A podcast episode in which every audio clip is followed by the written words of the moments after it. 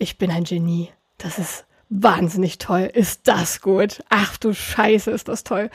Und dann ähm, zwei Tage später ich, war ich völlig am Boden zerstört und dachte, das funktioniert alles nicht. Das ist richtig schlecht. Das ist stümperhaft.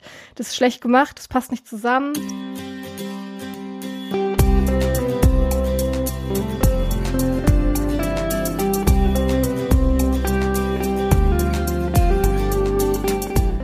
Platonisch nackt. Ähm, Rebecca, ziehst du dich jetzt bitte wieder an? Wir wollen doch aufnehmen. Herzlich willkommen bei Platonisch Nackt, dem Podcast, bei dem eine Schriftstellerin und eine Psychologin der Komplexität der alltäglichen Dinge auf den Grund gehen. Ich bin Rebecca mit K, die Schriftstellerin. Und ich bin Rebecca mit C, die Psychologin. Hallo. Hallo an alle Platonis. Hallo, hallo. Na? Rebecca. Wie ist es? Rebecca, was geht?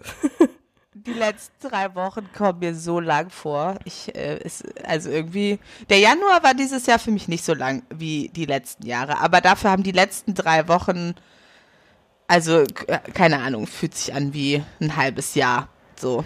Ja, ich muss auch sagen, ich bin diesem Podcast unheimlich dankbar, weil ich weiß gar nicht, ob ich dich sonst zu Gesicht gekriegt hätte. Nee, hättest du nicht. Hätte ich nicht, ne? Ich kann, ich kann echt glücklich sein, dass es platonisch nackt gibt. Ja, aber also ich krieg dich ja auch nicht zu Gesicht. Also das ist jetzt ja nicht nur meine Schuld. Doch, nur deine Schuld. Daran habe ich keinen Zweifel. Dabei bist du ja auch immer sehr beschäftigt. Und ah. schon Wochen vorher ausgebucht. Ja, aber wenn man rechtzeitig anfragt. Ja, ich kann das gerade nicht. Ich, aber ich sehe auch sonst niemanden. Also quasi oh, nicht. Ich gut, bin irgendwie ich, einfach ja. nur, ähm, ich funktioniere gerade nur und regel Sachen und ähm, ja. Und sitze jetzt dann hier und finde es irgendwie ganz eine ganz weirde Erfahrung, dann einfach so aus diesem galoppierenden, ich muss tausend Sachen gleichzeitig regeln, mich dann einfach hier so hinzusetzen und jetzt so eine Stunde über eine Sache zu reden.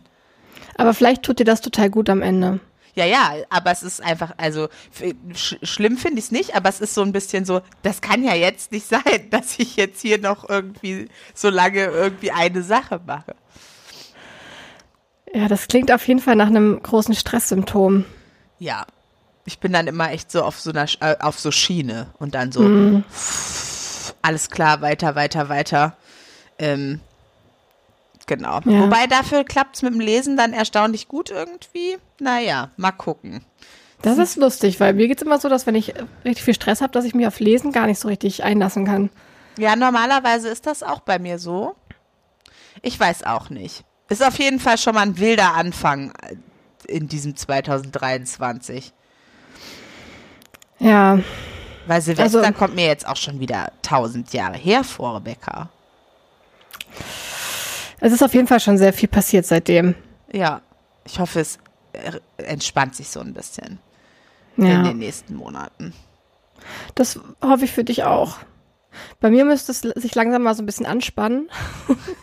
weil, weil, ich habe nämlich, ähm, also in den nächsten sechs, also nach sechs Monaten habe ich eine Deadline und ich habe gerade das Gefühl, dass ich äh, ganz dringend vorankommen müsste dafür und stecke so ein bisschen in der Recherche fest.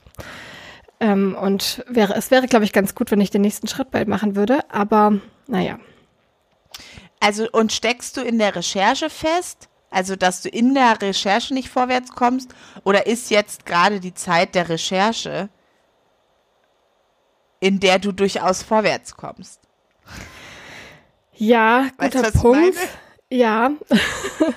also ich, ja, ich glaube so ein bisschen beides. Also ich komme schon mehr vorwärts, als es sich anfühlt.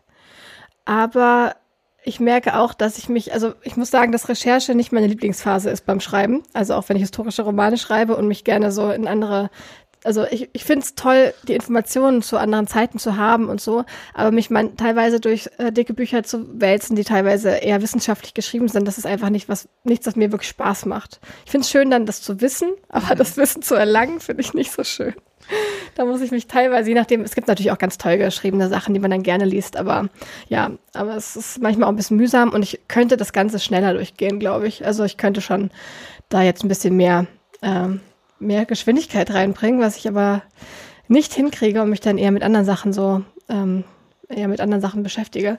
Aber wahrscheinlich ist es trotzdem mehr, als ich, ähm, also Weil wenn ich am Ende des Tages weiß, okay, ich habe jetzt, weiß nicht, 2000 Wörter geschrieben, dann weiß ich, ich habe 2000 Wörter geschrieben. Aber wenn ich jetzt irgendwie zwei, drei Kapitel in einem Buch gelesen habe, fühlt sich das halt nicht so an, als hätte ich wahnsinnig viel geschafft. Mhm. Ja, und wahrscheinlich, das merkst du ja dann wahrscheinlich auch eher erst später. Also den Effekt der Recherche merkst du ja dann auch erst beim Schreiben. Ja.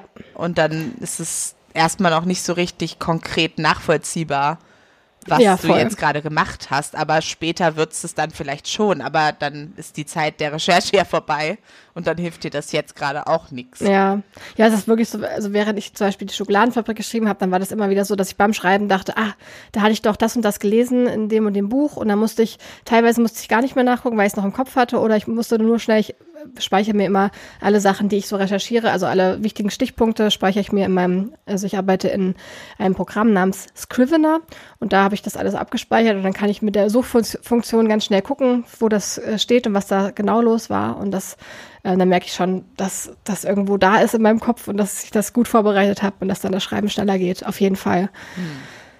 Aber der Weg dahin ist irgendwie etwas mühsam. Ja, klingt, als hätten wir unterschiedliche Jahre aktuell. Ja, voll. Bei mir geht irgendwie alles gerade ganz ruhig und stetig vonstatten. Ach, schön. Das hätte Ja. ich mir durchaus auch ein bisschen mehr gewünscht. Aber es sei dir gegönnt. Dankeschön. Aber ich hatte auch letzte Woche innerlich trotzdem ziemlich viel Stress. Und damit kann ich ja vielleicht auf unser Thema ähm, überleiten. Leite über. Ja. Folge dir. Okay, schön. Ja, letzte Woche war es wie also ich hatte meiner Lektorin, die jetzt vielleicht auch äh, gerade zuhört, an dieser Stelle liebe Grüße, meiner lieben Lektorin ähm, hatte ich mein Manuskript geschickt, das ich in den letzten Monaten geschrieben habe. Ähm, und ich war dann schon sehr, sehr aufgeregt und gespannt, was sie wohl dazu sagt und war, also ja, saß so an der Stuhlkante die ganze Zeit gefühlt immer wieder auf- in die Mails geguckt und so. Und sie hatte auch schon gesagt, dass sie gerade viel anderes auf dem Tisch hat und dass sie noch nicht weiß, wann sie dazu kommt. Aber irgendwie denkt man ja trotzdem als Autorin, ja, bestimmt wird sie bestimmt gleich reingucken und dann äh, das komplette Buch gleich durchlesen. Natürlich. Ähm, natürlich, ne? Sie hat ja auch sonst nichts zu tun, außer mich zu betreuen.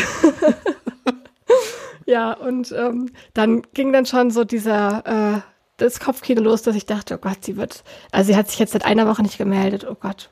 Ich glaube, sie findet es richtig, richtig schlecht und überlegt jetzt fieberhaft, wie sie mir das beibringt und wie sie mich dazu bringen kann, den kompletten Roman neu zu schreiben und alles nochmal neu anzulegen. Also für mich stand wirklich schon fest, dass es eine Katastrophe ist.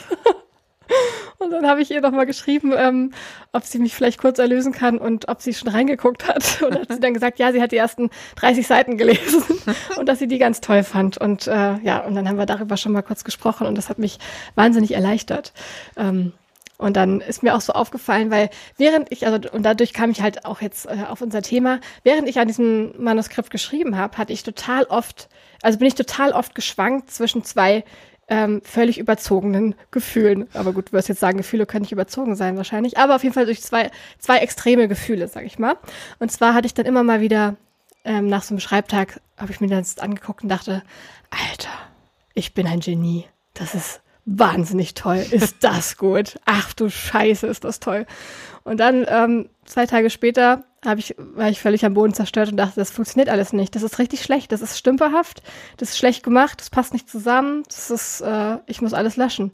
Und diese beiden Extreme hatte ich aber beim Schreiben im, immer mal wieder und bin immer wieder dazwischen geschwankt und hatte dann mich da bei ähm, Autorinnen, Freundinnen äh, auch zu ausgeheult und da hatten manche gesagt, dass sie das auch kennen, dass sie auch zwischen diesen Extremen schwanken. Und ich dachte, ich frage doch mal meine liebe Psychologinnen, Freundin Rebecca, was sie, ähm, was sie von diesem Phänomen hält oder wie sie das einordnen würde. Rebecca, was meinst du? Also erstmal muss ich natürlich sagen, dass das keine Gefühle sind, was du gerade so. beschrieben hast, Sondern? sondern das sind ja Bewertungen. Aber es Wie äh, ein aber die sind mit Gefühl. Gefühlen verbunden. Ja, die lösen ein Gefühl aus. Also was wäre denn das Gefühl für ich bin ein Genie? Vermutlich Freude, Stolz, sowas. Und für es ist alles schrecklich, vielleicht Angst, vielleicht Scham, etc. Aber ja, das, das stimmt. Das hat gerade sehr mit mir was gemacht, wo du das gesagt hast. Ja, aber das, also das, ich bin ein Genie ist kein Gefühl. Nur, okay. nur, das ist jetzt ja nur meine eigen, mein eigenes Nerdtum, was so, was solche Begriffe angeht. Natürlich lösen unsere Bewertungen dann Gefühle aus und andersrum, ne? aber seien wir, wir wollen ja korrekt sein. So, genau. Aber das sind dann ja die beiden Gefühle, ne? Also Angst, oh Gott, ähm, ich kann, also da kommen ja ganz viele existenzielle Ängste tatsächlich dann auch für dich dazu, ne? Also wenn das jetzt tatsächlich alles scheiße ist, ja, was dann? So ungefähr. Ja, genau, dann ist, äh, dann wird meine Selbstständigkeit enden, dann kann ich nicht mehr weiter als Schriftstellerin leben, dann ähm, wird das nächste Buch vielleicht nicht rauskommen oder es wird ein riesiger Flop und ja, da hängen ganz viele Ängste ja. mit zusammen auf jeden Fall, ja. Ja. Ja, und Scham vielleicht ja auch, ne? Also wenn man das, jetzt hat man das jemandem gezeigt und die guckt das jetzt mhm. an und dann findet die das völlig scheiße und sagt, ja. naja, warum habe ich mir die denn jetzt ja eigentlich ans Bein gebunden? Die kann ja gar nichts. Stimmt. Toll. So. Ja. Ja, also diese beiden Extreme. Ja, also das nur so mal am Rande, ne? Weil mhm. die Menschen uns, ich glaube gerade auch vielleicht viel wir Deutschen, aber Menschen generell bringen ja Gefühle und Gedanken und körperliche Empfindungen völlig durcheinander. Das finde ich immer ganz gut, sich dann. Ja, das stimmt. Man sagt, ja, ich habe echt, ich habe jetzt immer gesagt, ja, ich schwanke immer zwischen zwei Gefühlen. Habe ja. ich immer, habe ich dann also, immer allen also so erzählt. ist ja auch durchaus so, aber das, was du dann benennst, ist nicht das Gefühl, zwischen dem du schwankst sondern ja. nur da, die Bewertung, die das Gefühl auslöst. Aber Stimmt, das Problem okay. ist natürlich am Ende das Gefühl. Wenn das eine Bewertung wäre, die völlig neutral wäre, weil da gar keine emotionale Ladung dranhängt, dann wäre es auch nicht schlimm. So. Aber niemand findet, also die Ladung, also die Bewertung, äh, ich bin ein Genie, ist natürlich nicht neutral. Und es ist alles scheiße, was ich je geschrieben habe, ist auch nicht neutral. Ja. ja. genau. Sondern zwei Extreme. Ja, und da sind wir, also dann ist man ja schon an dem Punkt, ne, wo man sich fragen muss, ähm, Extreme sind ja total selten realistisch. So, ne?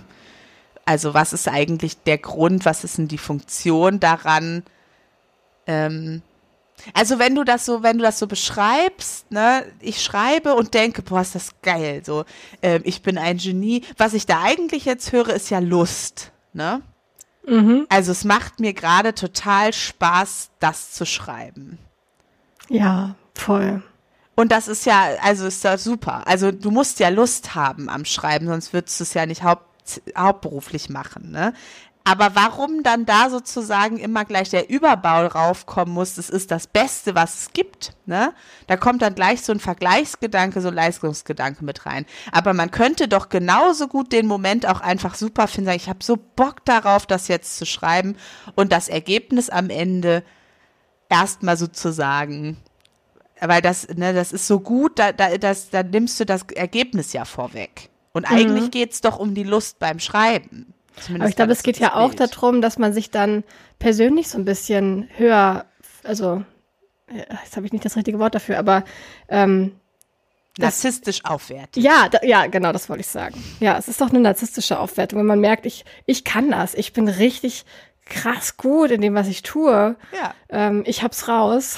Ja, klar, es ist eine ja. narzisstische Aufwertung und äh, auch völlig normal. Also brauchen wir ja auch. Ne? Man macht das, das macht jeder Mensch, wenn er irgendwas tut. Oder viele Menschen? Also da, wir alle brauchen narzisstische Aufwertung und wir alle finden es geil, wenn wir was können. So. Ich glaube, inwieweit das extrem ist und ab wann man sozusagen vielleicht auch schon ausreichend narzisstisch aufgewertet ist, ist sehr unterschiedlich. Ähm, und ich glaube, vielleicht ist es auch, ist dann auch, wenn ich mich manchmal extrem geil finde, dann muss sozusagen meine Psyche auch dafür sorgen, dass ich mich selber ein bisschen im Balance halte und mir dann aber auch sagen, dass ich extrem scheiße bin. So. sonst werde ich, also sonst wird es zu, zu schwierig, zu, also dann gibt es zu viele soziale ähm, negative Konsequenzen, wenn ich mit dem aufgeblasenen Ego dann auch von meinem Schreibtisch aufstehe und damit in alle meine anderen Beziehungen gehe, zum Beispiel. Würdest du sagen, dass jemand, äh, den man als Narzisst bezeichnet, das ist ja irgendwie ein sehr, sehr modernes Wort gerade, der und der ist ein Narzisst, mhm. ähm, dass diese Menschen das tendenziell weniger machen, das also sich selbst wieder runterholen? Also erstmal würde ich niemanden als Narzissten bezeichnen, sondern es gibt eine Diagnose, die nennt sich narzisstische Persönlichkeitsstörung. Mhm. Und das ist der, der Begriff, den ich verwende. Und das ist natürlich auch wieder viel komplexer und ich glaube, die allermeisten Menschen, denen man jetzt gerade so im Mainstream den Titel Narzisst verpasst, die sind es nicht. Also die erfüllen nicht die Kriterien einer narzisstischen Persönlichkeitsstörung. Ähm, das heißt nicht, dass sie nicht trotzdem ein Arschloch sein können, aber man, also ich finde es schwierig, dass man das so tendenziell immer so pathologisiert. Aber ja, das Runterholen, das passiert da schon eher seltener. Also das, der Kern des, der narzisstischen Persönlichkeitsstörung ist natürlich schon, dass man sich geil findet.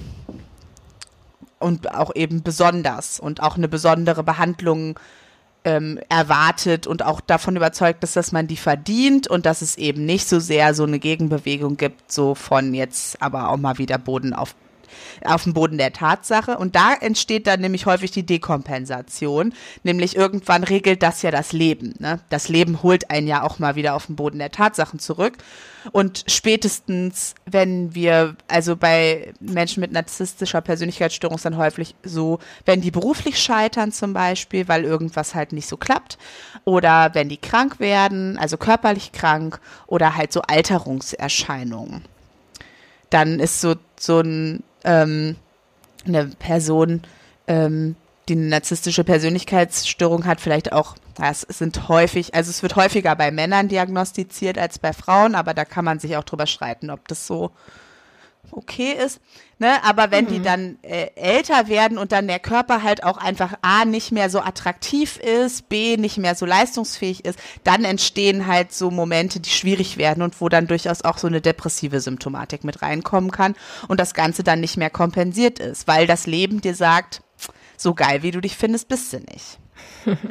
Und mhm. wichtig finde ich dabei aber immer, Mensch, also das ist eine Persönlichkeitsstörung, die ist ja nicht, die entsteht ja nicht aus Spaß, sondern dahinter steht ja eigentlich ein ganz, ganz tiefer Selbstzweifel.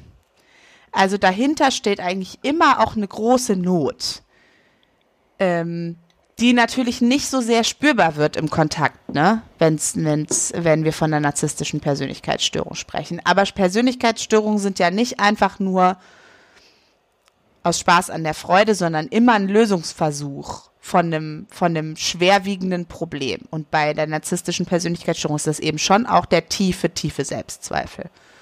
Ah, wow. Also der, also das Gefühl von, ich bin eigentlich minderwertig und wenn ich mich nicht überhöhe, merken andere Menschen das auch. Und das ist vielleicht nicht bewusst so, aber das steckt da schon auch mit drin. Und deswegen ähm, ist es eben auch nicht so einfach zu sagen, diese bösen Narzissten, die immer nur, also, ne, die haben auch ihre Not, auch wenn sie sie manchmal nicht spüren. Mhm. Ja.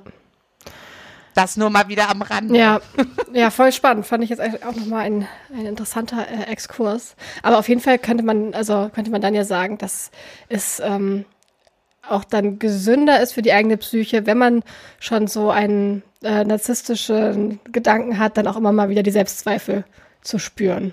Also wir brauchen diese narzisstischen Gedanken, also wir brauchen die narzisstische Aufwertung. Ne? Das ist total wichtig. Wir wollen uns kompetent fühlen. Wir wollen das Gefühl haben, dass wir in was gut sind. Das ist lebensnotwendig.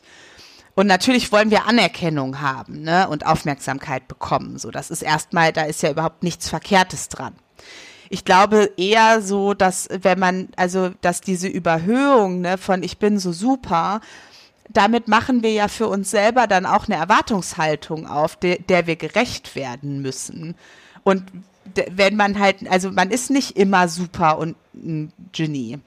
Und dann hat man halt schnell das Gefühl so, ha, ist vielleicht doch nicht so super. Und dann ist die Fallhöhe so groß. Also wäre es eigentlich ganz gut, nicht so ein nicht so ganz riesengroße Geniegedanken zu haben. da müsste man auch nicht so furchtbare Selbstzweifel bekommen. Ja, also da, und da frage ich mich halt, welche Funktion hat denn der Geniegedanke? Also warum kann ich nicht sagen, finde ich gut, macht mir Spaß und irgendwie wird es schon jemanden geben, der es gerne lesen will. Also was, welche Funktion hat denn das das Genie-Ding darüber. Das muss ja. Weil das ist ja auch andersrum, dass man ähm, dadurch, dass man immer mal wieder so krasse Selbstzweifel hat und äh, durch so Täler geht und denkt, Gott, das ist äh, echt alles Schrott, dass man dann zwischendurch ähm, diese Momente, wo man was richtig gut findet, dann noch ein bisschen überhöht, damit man einfach ähm, das so wieder überbrücken kann. Ja. Könnte doch genau, also auch so rum funktionieren, ne? Könnte absolut auch so rum funktionieren, ja. Vielleicht sogar nicht unwahrscheinlich. Dass, wenn man, also wenn man die ganze Zeit im Selbstzweifel hängt, dann kommt man ja zu gar nichts. Also man ja. muss ja irgendwie einen Weg daraus finden. Man muss irgendwie einen Umgang damit finden. Sonst, ja. also du setzt dich ja nicht hin, also und, und schickst dein Buch an einen Verlag oder dein, dein Exposé an einen Verlag, wenn du so damit, also wenn deine Selbstzweifel dich quasi so konsumieren, dass du das geht doch nicht, das schafft man ja nicht. Ja. Und es muss also, es muss ja irgendeine Gegenbewegung geben, die einen dazu motiviert, dieses Risiko einzugehen, weil es ist ein Risiko. Schreiben ist ein Risiko, ähm, also es ist ein durchaus riskanter beruflicher Weg, so ist nicht das die sicherste Option. Es ist immer ein Risiko. Etwas, Und man was wird ja auch viel bewertet. Also ich glaube, man ja. wird als Kunstschaffende oder Literaturschaffende ähm, auch gerade auch im Unterhaltungsbereich wird man ja wahnsinnig viel bewertet von allen Seiten, ja. was vielleicht in anderen Berufen nicht ganz so extrem ist oder nicht so öffentlich. Ja.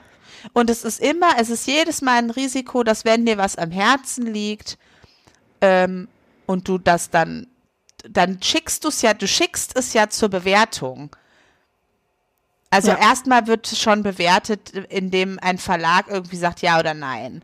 Und wenn die sagen ja, dann sagen sie dir auch gleich, wie viel Geld sie dir dafür geben. Da ist direkt die Bewertung, die ist ja monetär damit drin. So viel ist uns das wert, was du da geschrieben hast. Ja.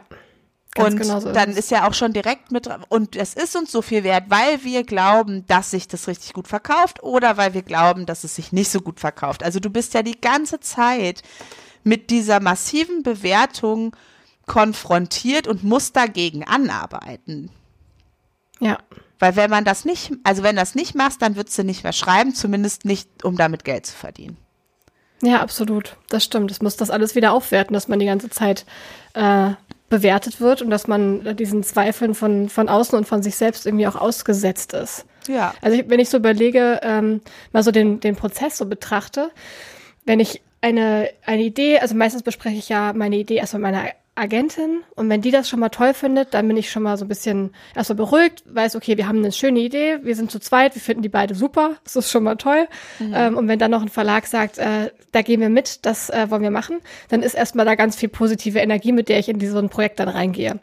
Ähm, und dann kommt aber ganz oft so, also beim Anfang noch nicht, aber ich würde sagen, so ab dem dritten, vierten Kapitel fängt das bei mir an, dass ich dann, dass ich von, von diesem Hoch ich habe hab so eine tolle Idee, das ist so ein tolles Projekt und es wird mir so Spaß machen, das wird den anderen so gut gefallen, dass ich von diesem hoch, so, ich denke mal so ab Kapitel drei komme ich in so ein in so ein Loch erstmal rein. Das habe ich total oft. Am Anfang habe ich das habe ich das überhaupt nicht als Muster wahrgenommen, aber ich hatte ähm, also mein Mann hat dann irgendwann mal gesagt, ja, das hast du aber bei den letzten zwei Projekten am gleichen Punkt übrigens auch erzählt und äh, ich konnte das so gar nicht äh, also ich hätte das gar nicht gar nicht mehr so gewusst, weil ich das nicht so man notiert sich das ja irgendwie nicht oder man steckt ja selber so tief drin, dass man das manchmal nicht merkt. Aber es ist tatsächlich bei mir so ein Muster, dass ich dann in so einen Selbstzweifel reinrutsche. Dann habe ich erstmal einige Kapitel lang so einen Selbstzweifel und dann geht dieses Hoch und diese Aufs und Abs gehen dann los. Von, äh, wo ich dann immer wieder zwischendurch denke, es ist doch richtig toll, doch, doch, das ist richtig geil. Das ist echt das Beste, was ich je geschrieben habe. Das wird so gut sein. Und dann komme ich wieder in so ein Tief und denke, nein, das funktioniert nicht, es funktioniert alles nicht, ich komme nicht weiter und es wird alles schrecklich. Ja, so, so würde ich das, glaube ich, wenn ich das mal versuche zu beobachten von, also ein bisschen von einer anderen Perspektive beschreiben. Mhm.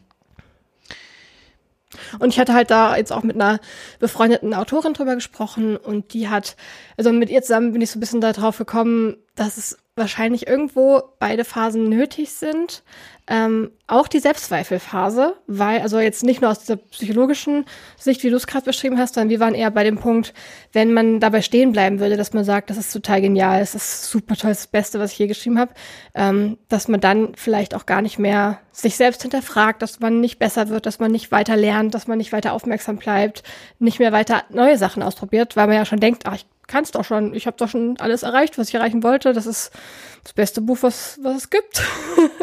Davon gibt's ja keine Weiterentwicklung. Und ja. wenn man da stehen bleibt ähm, und nur das haben würde, würde man wahrscheinlich nichts Neues schaffen oder ja, oder sich halt einfach nicht weiterentwickeln. Ja, und es würde halt auch, also der Reality-Check, der dann kommt, ist ja dann, wäre ja viel schlimmer. So, ne? Also, weil die Kritik mhm. kommt ja, die Bewertung kommt ja, das Lektorat kommt ja. So, ne? Und dann sitzt du da mit dem geilsten Witz, den du je geschrieben hast und dein Lektor versteht ihn nicht. So. Ist jetzt gar nicht auch. Sprichst du da aus eigener Erfahrung? Nein. Das war jetzt einfach nur so ein Beispiel, das habe ich jetzt mal so aus der Luft gegriffen, ne? Okay, Und dann ja, passiert ja. dir das wieder und wieder und du denkst einfach so, ich bin der lustigste Mensch der Welt. Ich weiß nicht, was dein Problem ist. Ich, ich muss so. das kurz mal erklären für unsere Platonis. Als wir an unserem Sachbuch geschrieben haben über Freundschaft, ähm, da hatten wir einen sehr, sehr netten Lektor. Also der war eigentlich super nett und alles. Ähm, aber irgendwie hat er Rebecca's Humor teilweise nicht verstanden. Ja, und wir, also wir haben ihn natürlich. Nicht? Ja, schriftlich nicht. Wir, also da waren wirklich super, super Sprüche drin. Also wirklich. Also, ja, war wirklich lustig. Wirklich und er hat es nicht gecheckt, wir mussten ihm das manchmal erklären. Aber ich glaube, wir haben, haben uns durchgesetzt, oder? Das ist drin geblieben. Ähm, also wir haben uns an manchen Stellen durchgesetzt, aber es ist ja nicht nur einmal, also es ist ja schon öfter gewesen, dass ich dann immer wieder, weil er mir nur einmal so, dann denke ich so, ja okay, kann ja mal sein. Aber ich habe wirklich immer gesagt, der versteht einfach. Aber siehst du, ich habe gedacht, der versteht meinen Humor nicht. Ich habe nicht gedacht, ich bin nicht lustig. Ja, stimmt. weil das, weil du einfach sehr sicher darin bist, ja. dass du lustig bist. Also weil ich das einfach, ich, ich amüsiere mich selber köstlich den ganzen Tag. Also das war so. Ähm, Nee, aber das war dann schon irgendwie, also die Kritik kommt ja und dann musst du halt überlegen und dann musst du, also, und dann, ja, okay, wenn der den jetzt nicht versteht, vielleicht verstehen den auch noch ein paar andere Leute nicht, kann man ja mal drüber nachdenken. Ähm, und wenn du bei dem, nee, ist das Geilste, was es je gegeben hat, stehen bleibst, so, dann, dann wird A, diese Fallhöhe, also entweder musst du dann da total gegen angehen, und dann kriegst du halt ein Problem in der Zusammenarbeit mit Verlagen, weil die halt nicht ungesehen deine Bücher einfach so abdrucken. Das machen ja. die halt nicht. Nein. Ähm, oder du kriegst dann ein Problem, weil es keiner kauft, weil es irgendwie also niemanden erreicht oder so, ne? Oder du brichst das, was dann. Was allerdings halt, nicht immer unbedingt am Buch liegen muss, muss ich noch dazu Nein, das sagen. muss auch nicht am Buch liegen, aber es gibt halt so viele Punkte, wo du so konfrontiert werden wirst mit äh, ja, wer ist denn schon genial so? Also also im, in ja. Momenten vielleicht jeder mal, aber so durchgängig halt irgendwie keiner. Ja, ich, ich glaube ich glaube, Einfälle können genial sein, vielleicht können es auch einzelne Werke sein, aber ja. Aber so dieser Geniegedanke, ähm, dass irgendwie der Kunstschaffende so ein, oder die Kunstschaffende ein Genie ist, ist ja schon ein bisschen fragwürdig. Ja, und de, was das für eine Erwartung ist, ne? wenn du dann einmal das beste Buch der Welt geschrieben hast. Was machst du denn dann? Also, dann entweder, also es kann man, entweder muss man das immer toppen oder man muss immer hinter seinem eigenen Leistungspotenzial zurückbleiben. Beides ist doch, ist doch ein Zustand, der nicht aufrecht zu erhalten ist. Und ich glaube, dass es dann, also dann nimmt man sozusagen die Kritik, ja, manchmal vielleicht auch ein bisschen brutal vorweg sozusagen und setzt sich schon mal hin und denkt eigentlich alles schon mal, was irgendwie von außen kommen würde. Und das machen ja viele Menschen, ne? dass sie sich irgendwie innerlich so rund machen, weil, weil sie alles vorweggreifen, was irgendwie an Kritik oder an, an Angriff von außen kommen könnte und dann ist es nicht so schmerzhaft, weil ich habe es ja selber schon mit mir so gemacht. Ja, und es kann ja auch tatsächlich, also wenn man jetzt auf Schreiben guckt, kann es ja auch teilweise helfen, wenn man dann ähm, dadurch vielleicht wirklich Schwachstellen feststellt, die man dann schon direkt angehen kann.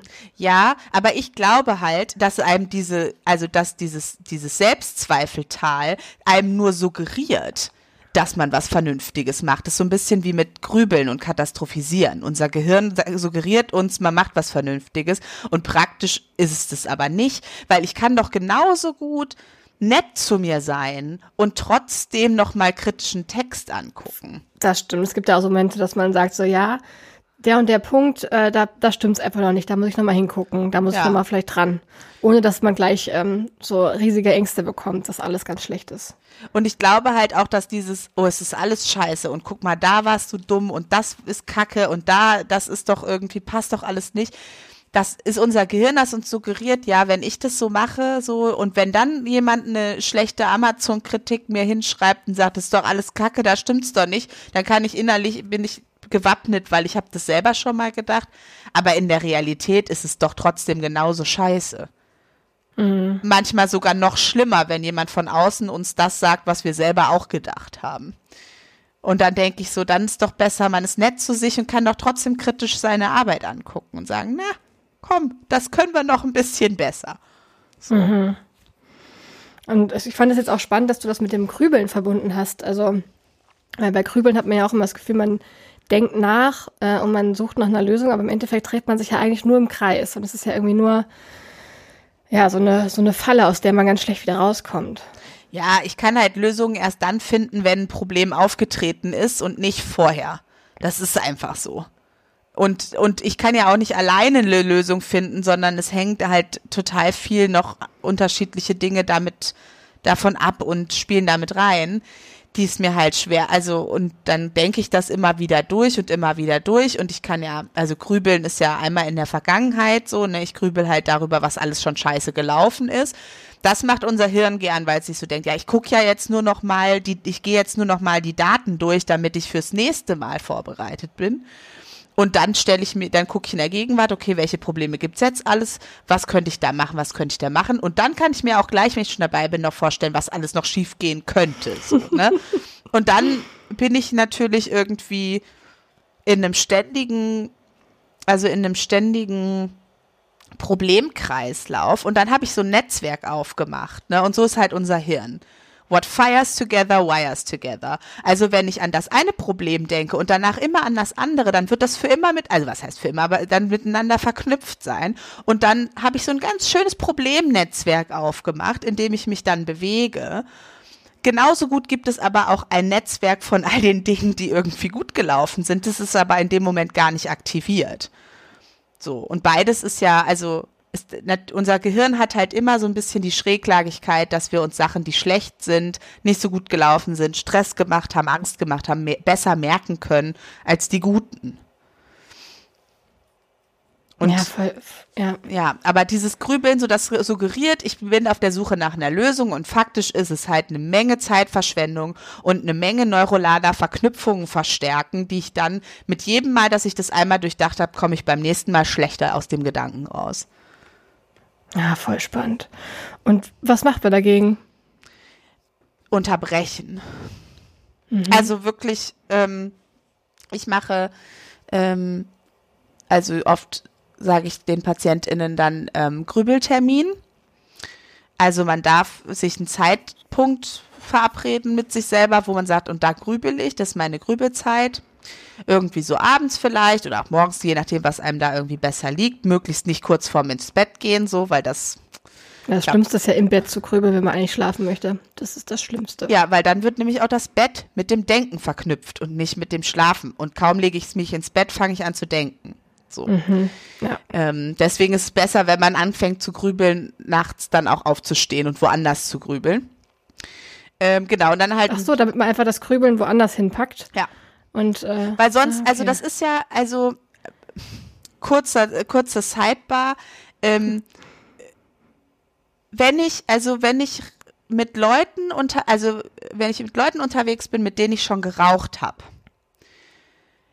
dann habe ich sofort den Impuls zu rauchen. Oder wenn ich an Orten gewesen bin, wo ich schon mal geraucht habe. Wenn ich mit Freundinnen unterwegs bin, mit denen ich nicht rauche, kann ich auch einen ganzen Abend nicht rauchen und das, der Gedanke mhm. kommt auch nicht. Aber wenn ich Leu bestimmte Leute und bestimmte Orte und bestimmte Situationen mit dem Rauchen verknüpfe, dann kommt auch automatisch die Lust auf eine Zigarette.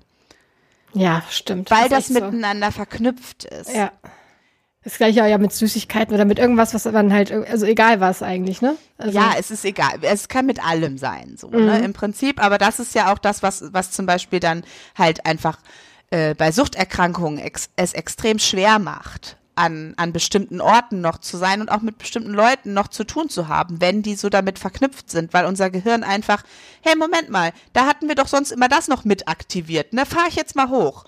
So, und dann mhm. alles klar, leuchtet alles auf. Und wenn ich, ich kenne das voll von der Hundeerziehung. Ja.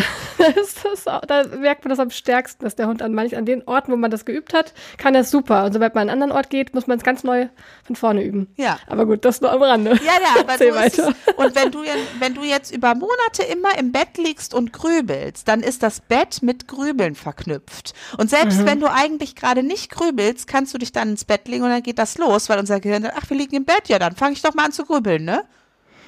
Stimmt, das ist echt, ja, ich hatte früher dieses Grübelproblem im Bett und das ist echt total weg und das, ich kann mittlerweile richtig gut schlafen. Und ich hatte das in der Zeit auch so gemacht, dass ich dann auch wirklich aufgestanden bin und bin woanders hingegangen. Aber gar nicht, also ich habe nicht gewusst, dass das deswegen klug ist. Äh, aber ja, voll, voll schlau. Ja, Genau, also nochmal kurz zum Grübeltermin. Also, dass ich dann sage, so machen Sie einen Termin mit sich, dann und dann wird gegrübelt, so für eine bestimmte Zeit auch nur mit Aufschreiben und so, weil manchmal hat man ja auch einen klugen Gedanken. So. Also manchmal kann man sagen, ach hey, guck mal, das ist ja eine Frage, die könnte ich ja tatsächlich klären. Da könnte ich ja mal nachfragen oder das so, ne?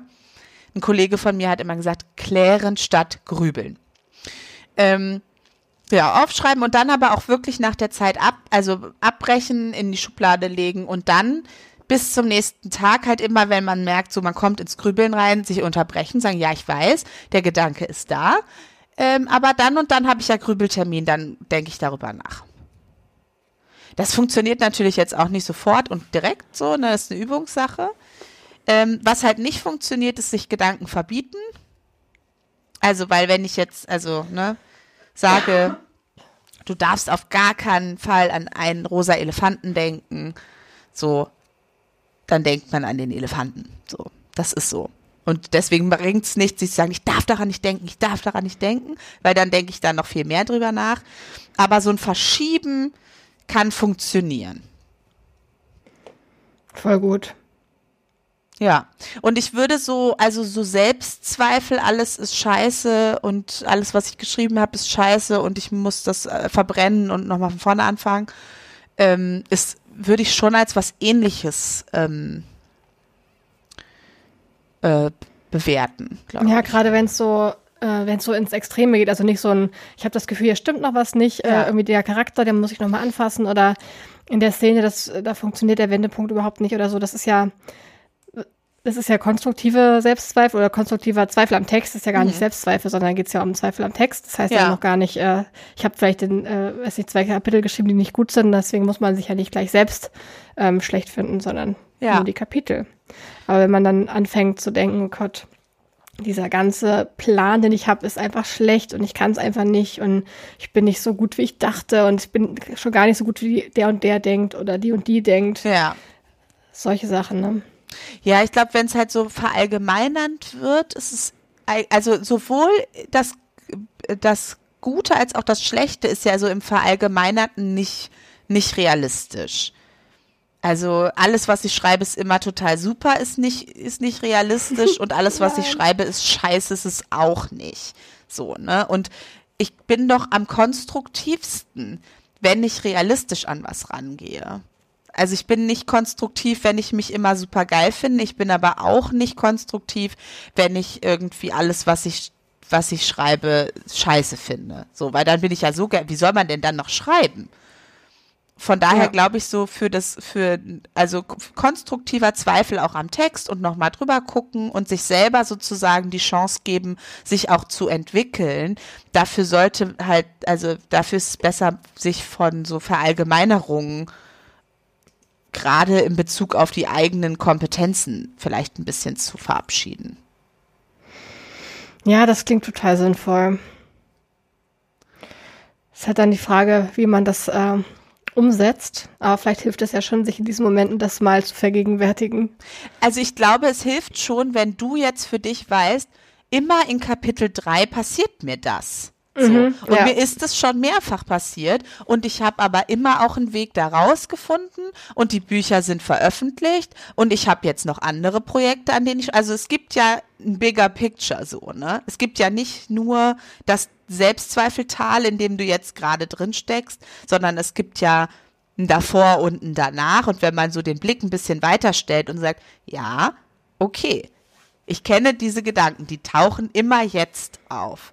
Aber es gab ein davor und zwar Lust an dieser Idee und es gibt einen danach, ich komme hier irgendwie wieder raus und dann finde ich meinen Weg und jetzt sind die Zweifel da und jetzt ist vielleicht auch eine, so eine Selbstentwertung da, aber ich kann die ja mal beobachten, ohne jetzt gleich in die große Krise zu verfallen, weil ich weiß, dass es hier einen Weg wieder raus gibt. Und sich das bewusst zu halten, so, ich bin jetzt in einem, in einem blöden Moment, so, aber ich kam, kam da schon hundertmal wieder raus und ich komme auch dieses Mal wieder raus. So kann vielleicht ja schon hilfreich sein.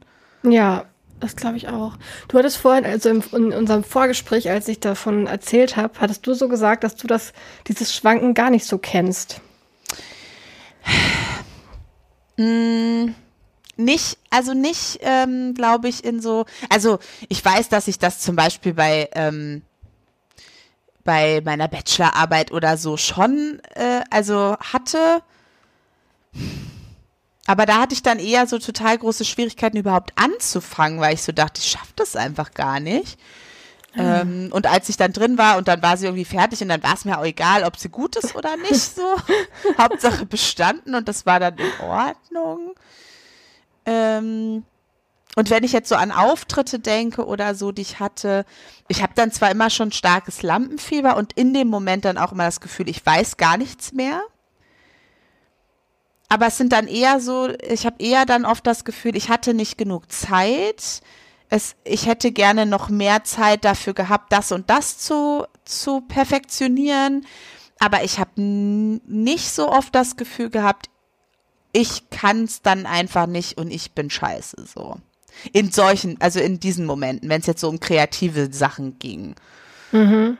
Ähm, also ich habe dann eher immer so eine geile Idee voll Bock drauf und dann ist es oft irgendwie die Frage so, ja, die Realität beschränkt mich jetzt und ich kann das nicht so umsetzen, wie ich das vielleicht gerne würde, weil wir nur eine Woche Probenzeit haben für dieses anderthalbstündige Konzert, was ich jetzt meinte, mir nochmal ausdenken zu müssen oder so. Ne? Also das ist dann schon eher was, was mir mal passiert ist, dass ich halt Ideen habe und die gar nicht so umzusetzen sind, wie ich mir das gerne, also wie ich das gerne gehabt hätte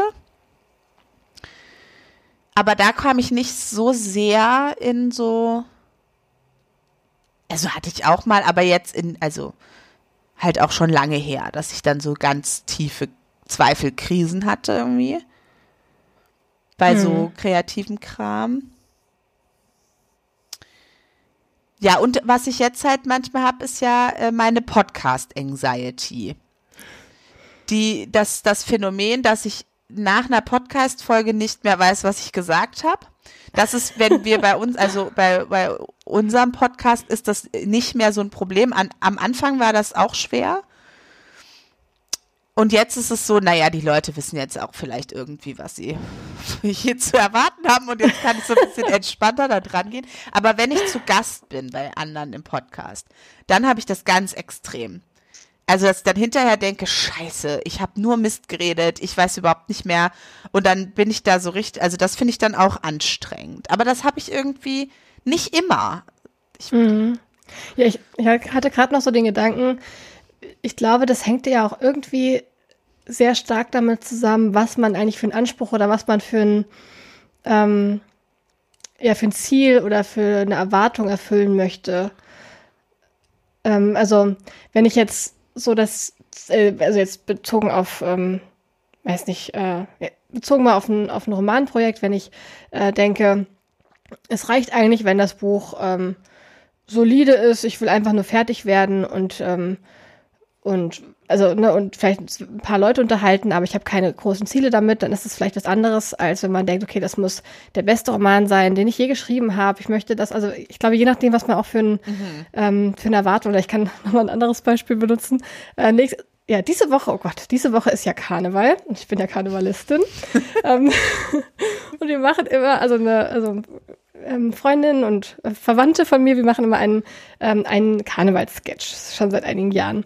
Und da haben wir tatsächlich sehr, sehr hohe Ansprüche an uns. Wir hatten da Jahre, wo wir wahnsinnig viel an Aufwand betrieben haben. Es gab so viele Requisiten, so viele Ideen, so viele Menschen, die mitgemacht haben. Wir waren zwölf Leute. Wir haben teilweise so drei Szenen über den Abend verteilt gespielt mit wahnsinnig viel, äh, ja, Requisiten und allem möglichen Kram, Bühnenbild und alles. Es war einfach richtig, richtig viel Arbeit und wir hatten auch einfach sehr hohe Ziele. Es sollte richtig, äh, also ja, sollte eine wahnsinnige Qualität haben für so einen Karneval.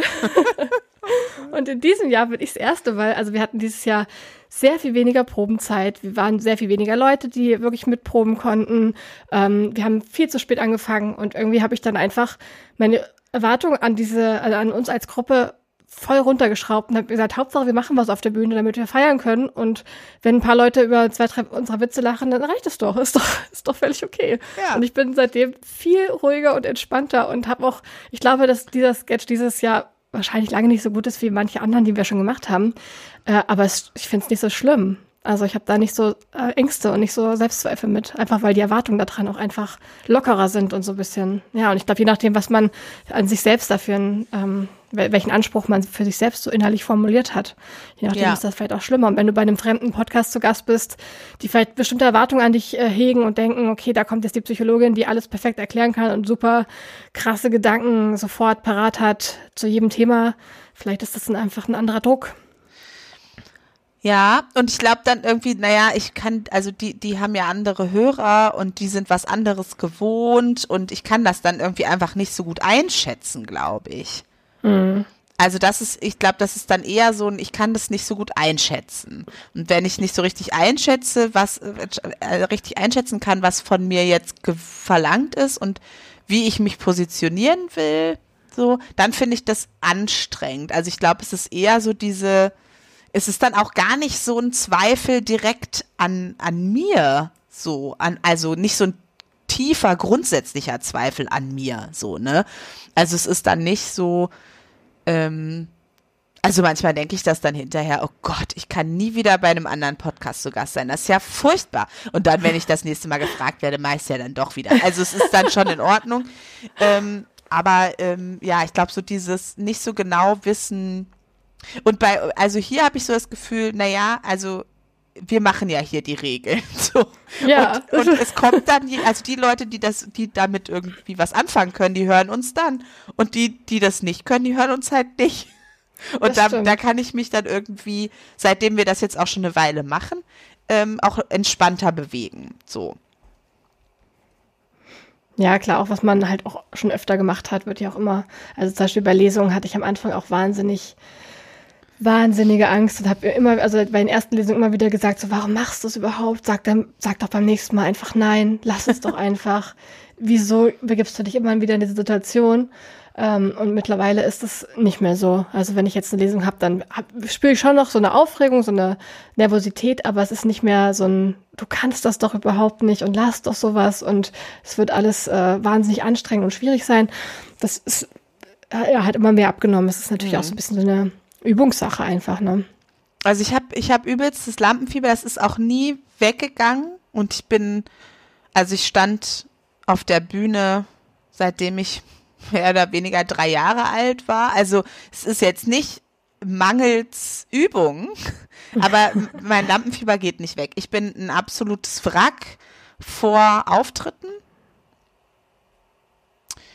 Ähm, aber das ist dann auch nicht mit so Gedanken. Also das ist dann nicht so ein, ich habe dann das Gefühl, ich weiß nichts mehr. Ich weiß meinen Text nicht mehr, ich weiß meinen Einsatz nicht mehr, ich weiß nicht mehr, in welcher Tonart ich was singen wollte.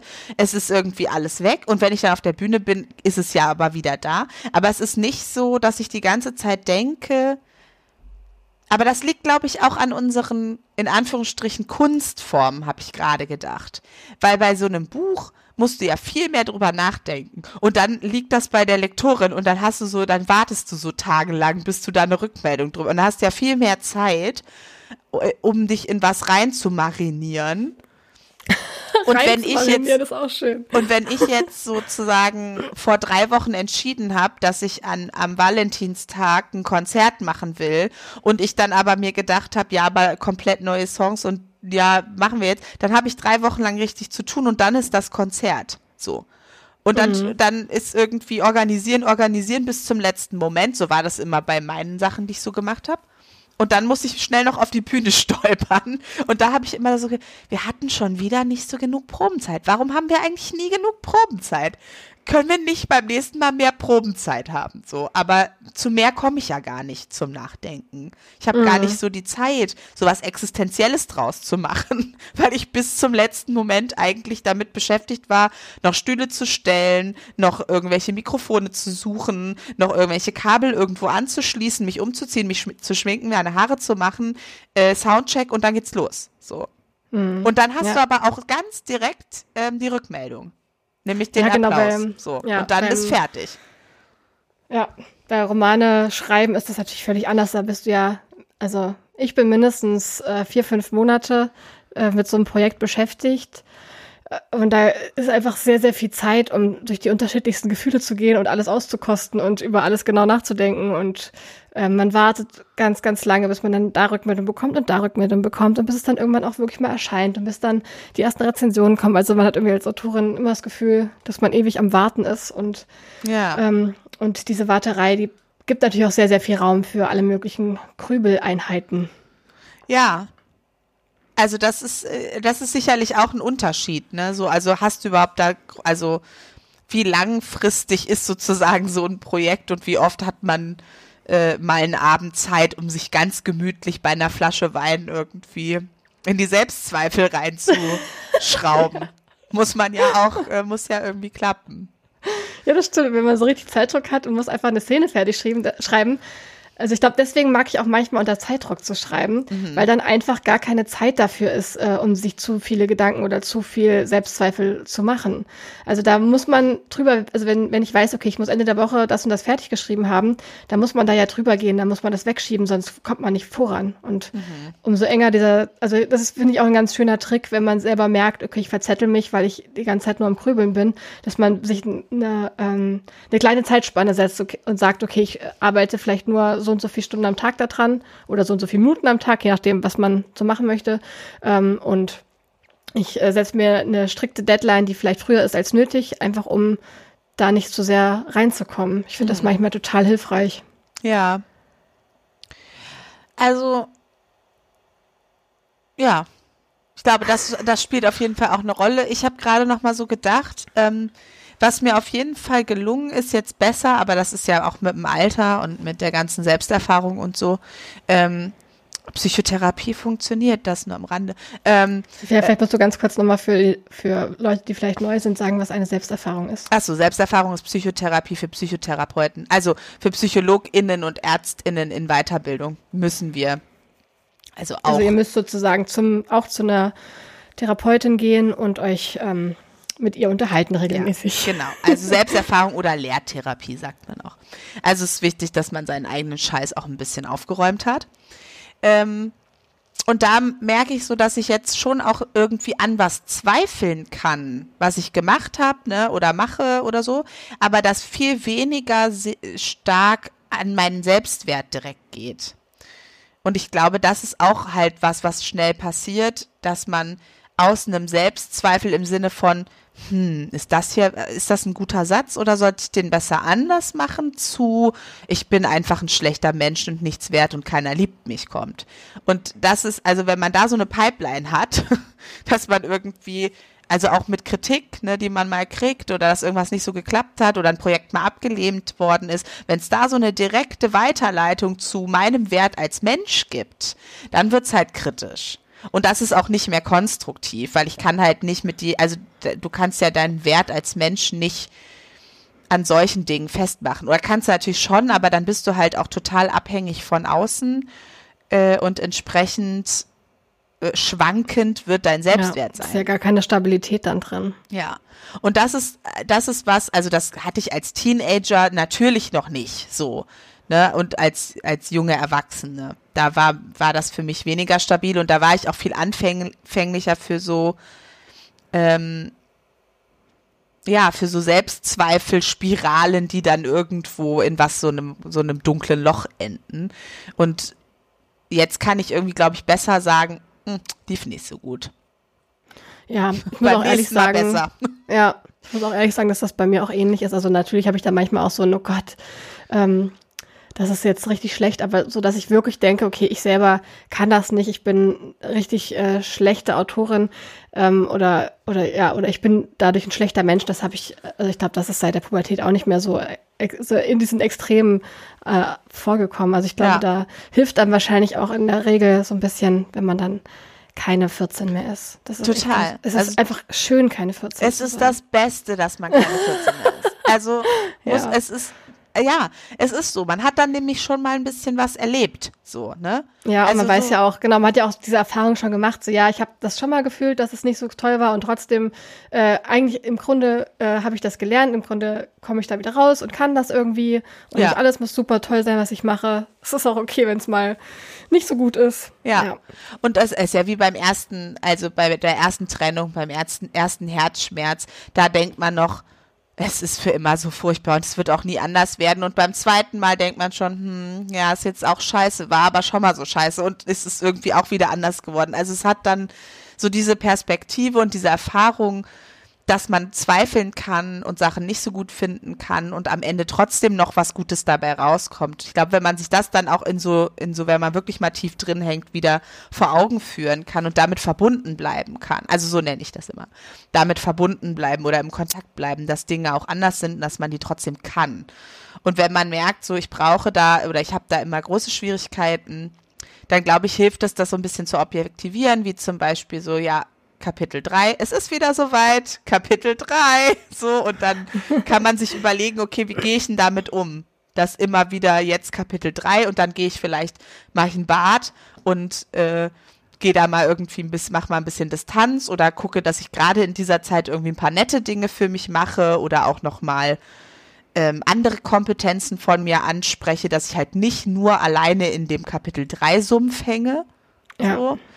Ähm, oder vielleicht kann man dann ein Symbol haben, ne, wo man sich irgendwie klar macht. Also deine Symbole sind ja in deinem Schreibzimmer irgendwie aller Orten zu sehen, weil da stehen halt einige deiner Bücher, die veröffentlicht worden sind. Ne, und jetzt, keine Ahnung, du von Zimt, vierte Auflage Yay. oder so. Ne, das sind ja auch Symbole. Also ja. da kann man ja hingucken und sagen, ja, und bei Duft von Zimt war es auch so. Und trotzdem stimmt. steht das jetzt da und es gibt eine vierte Auflage so, ne? Ja, das stimmt. Ja, das ist voll schön, eigentlich sich so, sich so kleine Sachen, so kleine Ankerpunkte zu suchen, wo man immer mal wieder drauf gucken kann, dass sich das da auch schon mal so angefühlt hat und es ist trotzdem gut geworden und es ist trotzdem okay. Und es hilft, glaube ich, so ein bisschen sich zu kennen und zu wissen, wann holt mich das tendenziell besonders viel ein. So, und da gibt es irgendwie eine Phase im Schreibprozess oder ähm, gibt es eine Jahreszeit, in der ich besonders dazu neige oder gibt es bestimmte äh, Stressfaktoren, die dazu beitragen, dass ich besonders an mir zweifle. Also ich glaube, das ist immer ganz gut, sich damit auch mal zu beschäftigen und zu gucken, ist das immer so? Mhm. Oder ist es oft, äh, gibt es auch Zeiten, wo es anders ist? Und wenn es anders ist, was ist denn da insgesamt anders? Also warum zweifle ich dann weniger an mir? Und man kann sich das ja vorstellen, ne, wenn ich irgendwie gerade Streit mit meinem Partner, meiner Partnerin hatte und meine Freundinnen schon seit ewigen Zeiten nicht mehr gesehen habe und schon länger nicht beim Sport war. Ähm, und mich dann hinsetze und ein Kapitel schreibe, dass das vielleicht mir weniger gut Voll. gefällt, als wenn ich ja. an anderen Punkten auch einen Auftrieb und einen Halt spüre. Ne? Und wir haben ja nicht nur eine Sache, in der wir gut sind, sondern wenn es gut läuft, haben wir ja verschiedene Pfeiler, die uns aufrechterhalten. Ne? Und dann muss man sich vielleicht auch mit denen ab und zu mal wieder verbinden. Und so, ich bin vielleicht nicht die absolut genialste Autorin, aber ich habe ziemlich coole Freundinnen. So. so, dann hat man doch schon den Druck da so ein bisschen wieder rausgenommen. Oder ja, meine, meine Ehe ist aber trotzdem auch echt ganz schön, auch wenn ich nicht die genialste Autorin bin. So, ne? Stimmt. Oder das mein ist, schwieriger Angsthund hat schon tolle Fortschritte gemacht, auch wenn ich nicht die genialste Autorin bin. Und zack, hast du schon drei Pfeiler mit reingeholt, die mittragen und dann fällt man schon nicht so tief. Ja, das stimmt. Aber es gibt ja auch die Momente, ähm, in denen das dann so ansteckend ist. Also wenn man mal so ein äh, so wirklich in so einem Tief ist. Also ich rede jetzt nicht von so ein bisschen, ach, das Kapitel ist richtig schlecht geworden, scheiße, ich kann es irgendwie nicht, sondern wirklich, wenn man so ein Tief hat und gerade, also dann finde ich, kann so, kann das auch ansteckend sein und dann ist es egal, was man denkt und alles ist irgendwie, an allem findet man das Haar in der Suppe, was gerade nicht so läuft. Mhm. Ähm, das, ja, das finde ich, also ich glaube, diese Phasen sind so, dass das wirklich blöd ist. Ja, das sind nämlich dann die depressiven, also so die kognitiven Störungen der Depression. Ne? Alles war schon immer scheiße, alles ist scheiße und alles wird immer scheiße sein. Ja, genau. Dann sieht man plötzlich nur noch die negativen Seiten von einem, obwohl die natürlich auch positive Seiten haben, aber. Dazu ja. neige ich wirklich nicht so. Das hast du gar nicht, ne? Das habe ich schon auch mal. Aber also ich habe dann schon auch so fatalistische, aber so richtig. Nee. Hm. Also nicht. Ja, voll gut, Rebecca. Ja, weiß ich nicht. Also ich hatte tatsächlich heute in der Selbsterfahrung war das durch das Thema, dass ich mich so gefragt habe, so, also manchmal glaube ich, könnte ich mir auch ein bisschen mehr Zeit lassen, Dinge zu betrauern. Also wenn jetzt mhm. irgendwie auch mal was scheiße oder weil es läuft ja auch was scheiße. Und ich bin schon, glaube ich, immer sehr schnell wieder, okay, alles klar, worauf stelle ich mich jetzt ein? Okay, gut, dann geht's jetzt da lang und dann bin ich wieder auf dem Pferd. Und ich glaube, es wäre manchmal gar nicht schlecht, wenn ich auch so ein bisschen mal mehr mich auf den Boden legen könnte. Das ist alles schlimm und ich muss jetzt hier kurz mal liegen mhm. und alles schlimm finden. Und das erlaube ich mir nicht so viel. Und das ist, also das ist natürlich eine gute Fähigkeit, die ich habe, so dass ich mich auch ab, aufrappeln kann. Aber, ja, aber diese Probleme an diesem sich hinlegen und alles scheiße finden, ist ja, dass man manchmal da nicht mehr, also dass es manchmal schwer ist, allein wieder rauszukommen. Ja gut, das kann ich ja gar nicht beurteilen. Mhm. So, also von daher, ich glaube, es ist halt so die Balance, ne? Ja, ich glaube, ich glaube, das beides, also ich glaube, das Aufrappeln ist auch total wichtig, aber wahrscheinlich muss man dafür trotzdem erstmal mal ein bisschen innehalten manchmal und das auch mal zulassen. Ja, und es geht ja auch ein Stück weit, also in der Trauer um Sachen liegt ja auch eine Erholung. Also ein Kräftesammeln fürs Aufrappeln. Ne? Und wenn man sich immer schon aufgerappelt hat, bevor man auch mal so ein bisschen irgendwie was verarbeiten konnte, dann ist man halt ständig unterwegs und irgendwann wird es dann auch sehr anstrengend und schwer zu tragen, weil man nichts abgelegt hat, so jetzt mal im übertragenen Sinne. Mm, ja. Also stimmt. ich glaube, dass auch, also das kann ja auch mal, das hat ja auch eine gewisse Gemütlichkeit, so ein Loch. Ja, wenn es nicht ganz so tief ist, glaube ich. Wenn es nicht ganz so tief und ist und wenn man halt nicht, nicht, also aber das ist schon auch was so da, das hat auch was Verführerisches und das ist, hat ja auch einen Grund, dass das so ist. Mhm. Ne? Aber wenn es dann keinen Grund mehr gibt, da rauszukommen, dann wird es natürlich schwierig. Aber ab und zu so ein bisschen Winterschlaf, auch psychischer Natur, ist vielleicht auch nicht schlecht. Ja, ja, genau. Und wenn man halt echt nicht mehr rauskommt, muss man sich vielleicht Hilfe holen. Ja, unbedingt. Dass man mit Hilfe jemand holen anderen raus, rauskommt. Bin halt, ich ja ne? immer. Ja. Und auch da, auch beim Hilfe holen, äh, also auch beim Rauskommen hilft es ja immer, mehrere Pfeiler zu haben. Ne? Weil wenn mhm. ich mein, meinen ganzen, meine ganze Bestätigung und meine ganze narzisstische Aufwertung aus einer Sache schöpfe, wenn die dann nicht mehr klappt, dann bricht mir halt eine Menge weg. So. Ja. Und wenn ich aber auch noch andere Quellen habe, aus denen ich sowas ziehen kann, ähm, dann kann es auch mal in dem einen Bereich scheiße laufen. Das ist halt so, ne, wenn man nur Arbeit macht und dann ist irgendwann mal an der Arbeit scheiße, dann ist es, wird's halt auch schnell brenzlig, so. Also immer wichtig, dass man viele schöne Sachen im Leben hat, in die man auch, also die man vielleicht auch ganz gut macht. Ja, und wo man, man, halt Spaß hat. Irgendwie Bestätigung kriegt und Aufmerksamkeit. Das ja. Sind ja alle mal, oh, nein, das mache ich ja nur für Aufmerksamkeit, sagen immer alle. Und ja, Aufmerksamkeit ist geil. Menschen lieben Aufmerksamkeit. Wir brauchen Aufmerksamkeit. So ist doch kein Problem. So, wir alle machen total viele Sachen für Aufmerksamkeit. Das muss man sich ja auch mal klar machen. Das ist ja okay. Ist ja, ja nichts, ist ja nichts Verkehrtes dabei.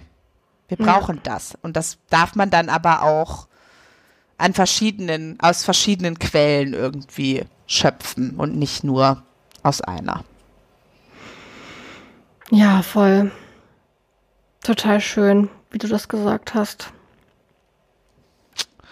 Ja, ich glaube, damit, ähm, ja, hast du meine Frage vollumfänglich beantwortet. Habe ich das? Ich weiß es nicht. Ich finde es schon. Also ich, äh, ja. Und ähm, ich kann ja jetzt auch, wenn ich jetzt diese, Gen also diese Genie-Gedanken, ist glaube ich ein bisschen übertrieben formuliert, aber dieses Wow, das ist krass gut, das kann ich ruhig laufen lassen, oder? Wenn ich so, wenn ich so denke. Naja, es funktioniert doch, oder nicht? Ja, das also stimmt. Also es ist doch jetzt, es ist ja noch kein, also ist ja kein großes Problem daraus entstanden. Ich meine, du bist immerhin selbstständige Autorin. Okay. Ja gut, dann mache ich das weiter so. dann schwanke ich weiter so vor mich hin.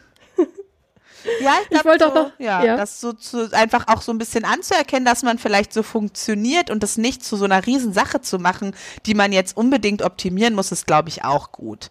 So, man kann ruhig auch mal die Sachen so ein bisschen so lassen, wie sie halt sind, solange jetzt man nicht darunter leidet groß. Das finde ich auch. Sehr schön. Ich will noch kurz, bevor ich es äh, wieder vergesse, Mhm. ähm, noch einen Podcast aus Outschauten. Das wollte ich jetzt schon die letzten Male immer machen, habe es immer wieder vergessen. Shout Ähm, gibt- out.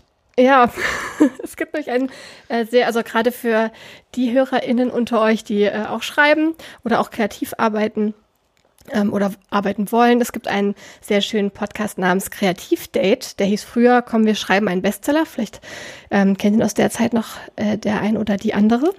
Und ähm, die haben sich jetzt umbenannt vor ein paar Wochen in Kreativdate und sprechen, also es sind ähm, zwei äh, Chris und Sebi, ähm, die über ähm, darüber sprechen, einen Roman zu schreiben oder mit dem Schreiben mehr zu machen.